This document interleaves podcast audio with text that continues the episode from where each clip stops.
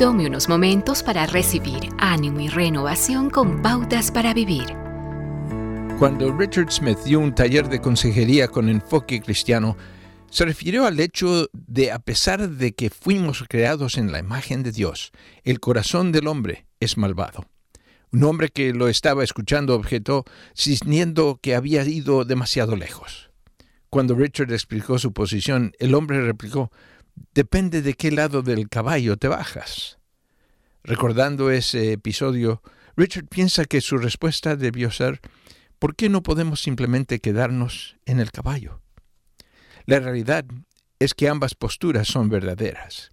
La Biblia dice exactamente lo que Richard Smith estaba tratando de comunicar. La humanidad ha caído. Ese mal es real y está presente en el corazón humano. ¿De qué otra manera podemos explicar sucesos de la historia en los que se ha visto la inhumanidad del hombre para con su prójimo? La existencia del mal en el mundo es moral y a la vez teológico encontrará más de 400 referencias bíblicas relacionadas al tema.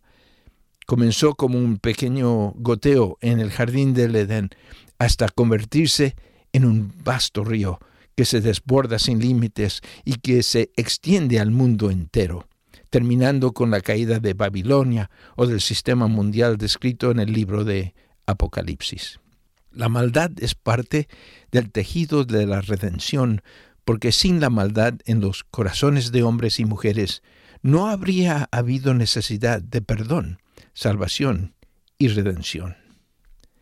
La realidad es que el pecado es malo y lo malo es pecaminoso.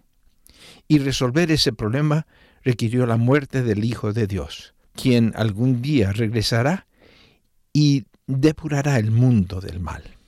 Hasta entonces el bien y el mal coexisten y usted decide en qué lado está, de un bien o el mal.